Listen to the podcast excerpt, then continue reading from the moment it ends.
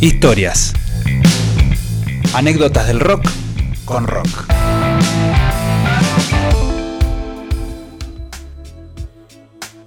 Un poquito más.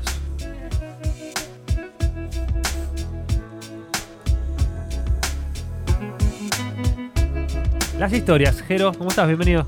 Eh, muchas gracias. Estoy acá hace un, hace un rato. pero Bienvenido a tu sección. Gracias, gracias. Recién llegado de Connecticut, Jerónimo Ariel. Recién llegado para esta sección. eh, bueno, y traje, como había anticipado, eh, la historia más triste que he traído de- en la historia. Como para que la gente vaya y se busque algo para tomar, que se prepare algo. Sí, los que, los que Quizás dos les hielos. duela mucho las, la- las historias familiares, bueno, Es la vida, loco, es la es vida. la vida. Es el día más triste en la vida de, de Eric Clapton. Uh, sí, no me digas que tiene que ver con eso. Claro, exactamente. La historia es un, obviamente una historia muy conocida que es de, de la muerte de su hijo, que fue un, un accidente que, que quizás no se, no se notó, no se publicó demasiado cómo sucedió, es porque es tan fuerte lo que el, Sí. el hecho de, de perder un hijo de cuatro años. Eh, que, que es como que el mundo se silenció directamente años? cuatro años. Sí, bravo. Durísimo. Eh, y, y de una de una forma que, que hasta, hasta decís, ¿por qué? Sí, hasta ¿Por insólita. qué? Totalmente de, de esas cosas de la vida que, qué sé yo, tenía que suceder, tenía que suceder. Un montón de, de- de cosas enlazadas que sucedieron eh, para que Una terminara así. fatalidad completa. Sí, resulta que estaba, estaba con, su, con su madre, con Lori De Santo, una actriz italiana, y en un, en un eh, rascacielos de Nueva York.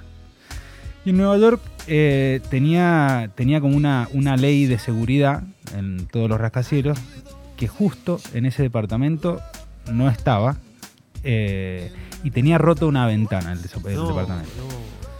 Eh, y bueno, y se estaban, se estaban por ir, estaban esperando a Eric Clapton que llegara, eh, estaba, estaba ensayando y, y bueno, le, le dijeron, eh, le, le suena un fax a Lori de Santo, entonces estaba la ¿Fax? niñera, Es que sí, fax en esa época, claro, eh, año 91, fax, por eso no había, no había WhatsApp. Inclusive el fax, el fax era moderno.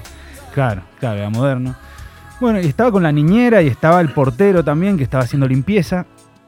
Y justamente el portero, esa, esa ventana que estaba rota, no se abría. Nadie la abría. El portero, como estaba haciendo una limpieza profunda, abrió la ventana.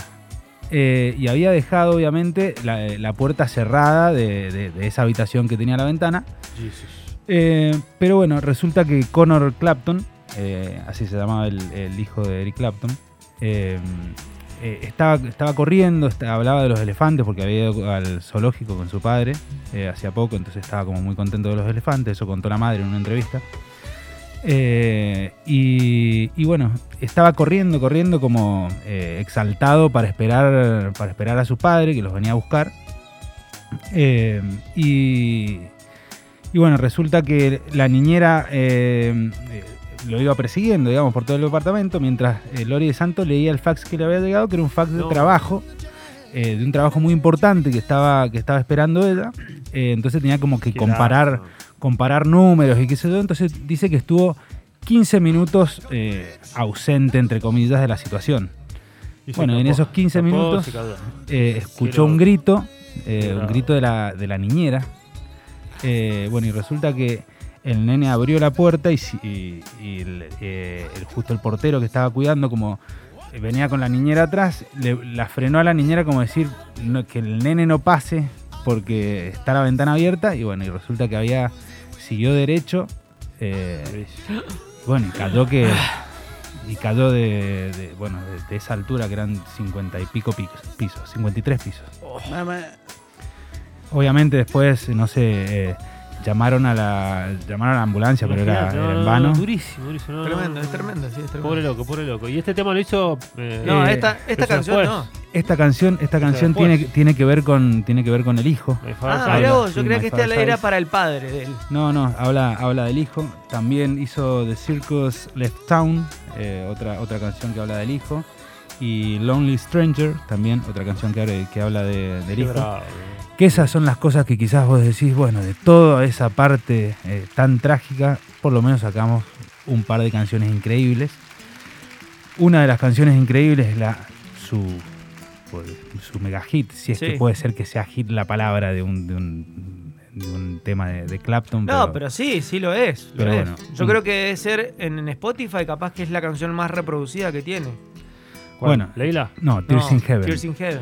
Tears in Heaven también eh, in esa, Heaven es, es la más es conocida, la más conocida. es la canción más reconocida que hizo, La- referida y la versión Unplugged a- es tremenda. Perdón. Black es. Me estoy fijando, está segunda Tears in Heaven, Ah. en primer lugar Wonderful Tonight. Ah, Ah, claro. sí, bueno, sí. sí. Bueno, ¡Opa! también. ¡Qué temazo! Y seguro que Cocaine debe estar tercera o cuarta. Y Sí, le la que dije yo, Tercera Cocaine, ¿qué dijiste vos? no me acuerdo. Laila está cuarta. Leila.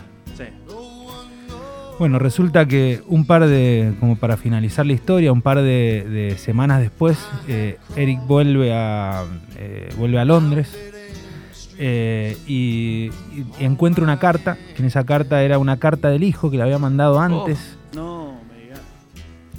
Y, y bueno, y decía, decía te quiero y un par de, un par de cosas. Y, y es como que eso le sirvió para dispararse él como emocionalmente, canalizar todas sus emociones en la música. Y bueno, y después mirá lo que es la vida que te, te da y te saca, porque hizo Tears in Heaven y ganó 6 Grammys y fue su Sí. mega hit. Sí, sí, sí, completamente.